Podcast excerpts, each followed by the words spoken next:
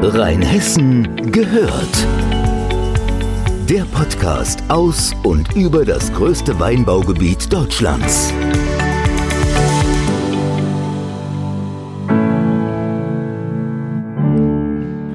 Günther Wagner im Rheinhessen gehört Podcast. Er ist Unternehmer und er hat eine Eventagentur, die mittlerweile ein ganz schön stolzes Alter hat.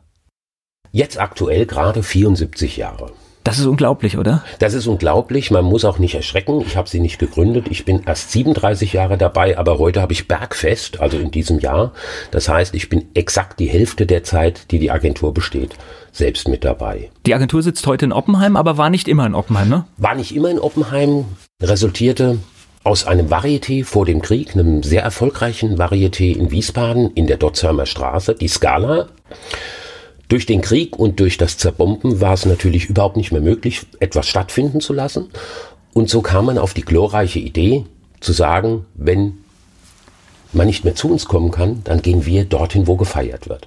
Und rund um das Kurhaus Nassauer Hof waren die Amerikaner mit den Clubs stationiert und so hat der damalige Varieté-Direktor die Künstleragentur gegründet und hat sich und seine Künstler dort engagieren lassen. Das war 1946 die Geburtsstunde. Wie ist der Weg nach Oppenheim dann gekommen? Ja, also erst ging es dann weiter in Wiesbaden im Ortsteil Nauroth. Das war zu Zeiten meines Vaters und meine Frau und meine Kinder. Wir haben dafür sorgen wollen, dass wir mal ein eigenes Häuschen haben, in dem wir wohnen und das fanden wir in Wörstadt. Und da war aber klar, dass wir nur drei Jahre darin wohnen und wir sind aber dann so auf den Geschmack gekommen, dass wir dann gesucht haben, wo finden wir was? Und gefunden haben wir das in der Nähe von Oppenheim. Und das ist bis heute das private Domizil und das Büro. Das ist dann in Oppenheim in dem damals einzig verfügbaren Leerstand habe ich mich dort angesiedelt, muss mich immens verkleinern, damit ich da reinpasse. Und mittlerweile ist die Oppenheimer Altstadt ziemlich tot. Ich könnte mir ich glaube, zwischen 10 und 15 Leerstände aussuchen, aber ich bleibe schön in meinem kleinen Büro direkt schräg gegenüber vom Marktplatz. Wenn du das so beobachtest, warum ist Oppenheim tot? Kannst du dazu was sagen? Es sind mit Sicherheit sehr, sehr viele Dinge. Natürlich die beiden Gewerbegebiete, die entstanden sind, waren natürlich für die dort ansässigen Einzelhändler eine Katastrophe, weil sie es auch nicht verstanden haben, darauf zu reagieren. Durch diese riesige Einkaufsmeile, will ich schon fast sagen, die dann eben durch Kaufland und Co. dazu kam, kann man da unten dann auch prima Kaffee trinken und frühstücken. Das war dann auch der Tod für die Cafés, die wir dort oben haben oder hatten. Und es sind, es sind aber nicht allein diese Faktoren. Ich behaupte mal, dass es mit Ausschilderung von Parkplätzen, also es ist teilweise wirklich für Fremde nicht sofort ersichtlich, wo können wir parken. Das höre ich permanent, wenn ich Besuch im Büro habe. Dann haben wir natürlich jetzt nichts mehr da was ein großes Interesse geben könnte. Wir müssten alle, wie wir dort sind, dafür sorgen, dass es irgendwie interessant wird, aber Oppenheim das, zu besuchen. Aber es ist ja eigentlich, wenn, wenn ich jetzt überlege, wenn du oben in Oppenheim bist, das ist ja knuffig, schöne Plätze, schöne Aussicht, schöne Gebäude, eigentlich alles da, um es auch gut zu machen.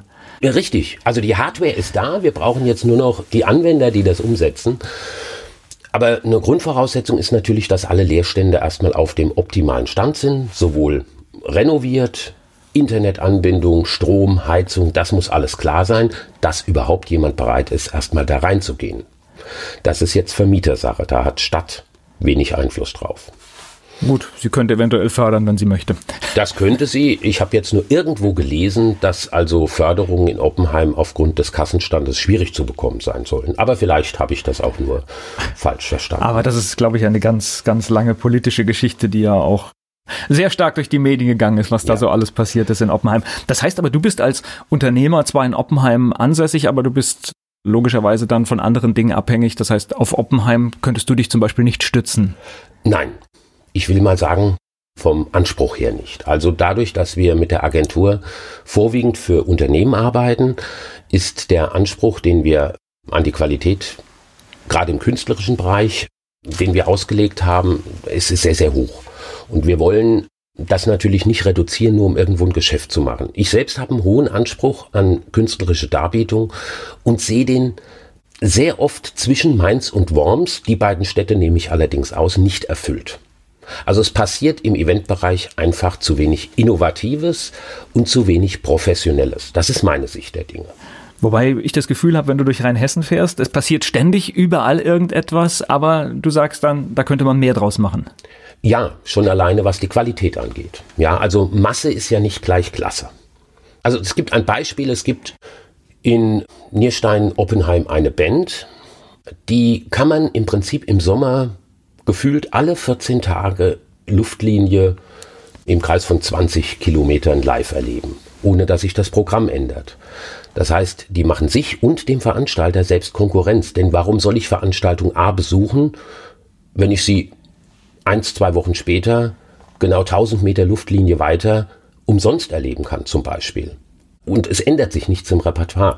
Also hier werden auch von den Künstlern teilweise aus meiner Sicht einfach logistische Fehler gemacht. Das heißt, es fehlen aber dann auch die Plätze, um, um solche Dinge richtig gut und groß zu machen? Plätze sind sicherlich genug da. Heutzutage muss man natürlich auch unheimlich darauf achten, wie kann man sich mit den Anwohnern einigen. Die wollen natürlich nicht über die Sommersaison jede Woche auf dem Platz ein Fest haben, das bis 1, 2, 3 Uhr nachts geht.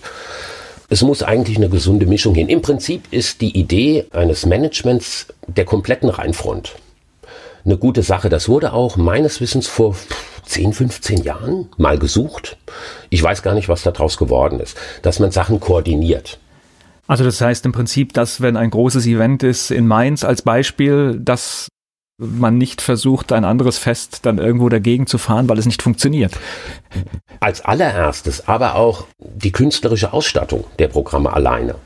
Dass man sich selbst nicht Konkurrenz macht, dass man sich vielleicht sogar gegenseitig unterstützt, dass man vielleicht weniger Events macht, aber die, die man macht, sind spektakulärer, denn die Menschen sind heute so mobil, und so verwöhnt, die können nach Darmstadt zum Schlossgrabenfest, nach Wiesbaden zum Theatrium, die können zu den Mainzer Sommerlichtern, die können in Worms weggehen, die können in die großen Städte kommen, wo Radiosender eine tolle Bühne, tolle Technik stellen und genau mit dem Eindruck gehen die wieder weg von der Veranstaltung. Und da muss dann auch jeder Kleine irgendwo mithalten mit der Qualität. Gäbe es aber dann auch so Konzepte, wo ich mal sage, die zum Beispiel bei dir auch vor der Haustür in Oppenheim funktionieren würden?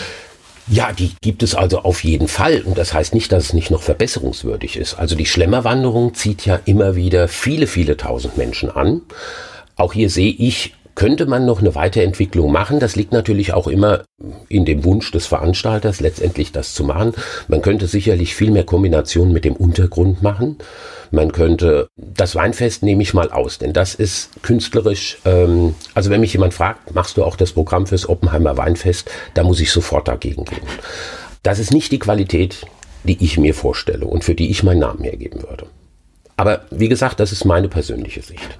Du bist da sehr deutlich. Bist du auch in Oppenheim so deutlich? Ich hatte letztens die Gelegenheit, bei einer Zusammenkunft von 30 Personen im Rathaus auch mal etwas dazu zu sagen, was ich auch ziemlich deutlich gemacht habe.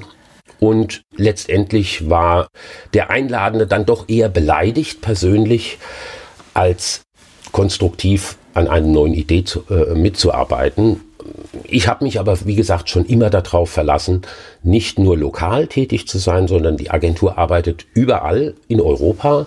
Und wo Unternehmen feiern, fahren wir mit, wenn man das, was wir anbieten, gerne dort haben möchte. Was bietet ihr an? Unterhaltung in allen Bereichen, von der Akrobatik bis zur Zauberei. Es gibt viele Dinge und Ideen, die es exklusiv über uns gibt. Grundsätzlich sind es über 15.000 Unterhaltungsmöglichkeiten. Da sind natürlich auch Nischen dabei für ganz spezielle Dinge, aber Musikbands in hoher Qualität, alles was im Bereich Akrobatikartistik liegt. Alles das bekommt man bei uns. Ja, und du bist ja für eine Band verantwortlich. Da ist ja der tolle Begriff Radio drin, Radio drin. Ja, Radio Future.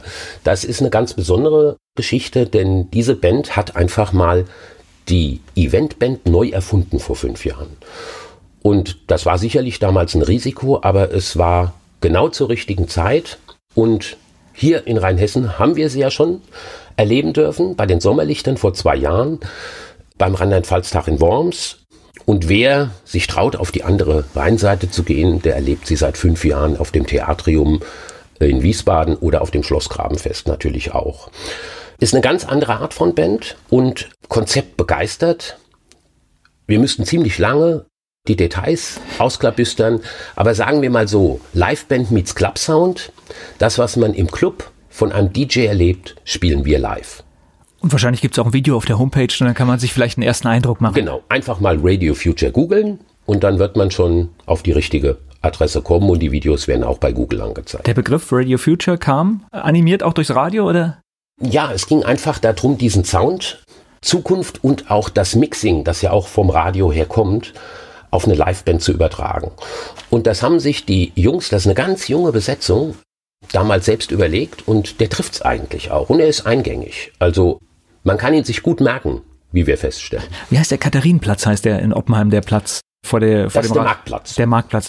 Das wäre doch echt eine schöne Location, mal so ein richtiges Konzert dort zu machen, oder? Das wäre eine richtige Location, allerdings sind die Anforderungen, was Technik und Bühne angeht, die sind umzusetzen. Wir haben also in Dienheim einen technischen Ausstatter, der da auch sofort mit dabei wäre. Aber die Produktion ist natürlich deutlich höher, als das bei anderen Bands der Fall ist, denn es muss zu 100 Prozent gemacht werden, damit die Leute auch wirklich abgehen.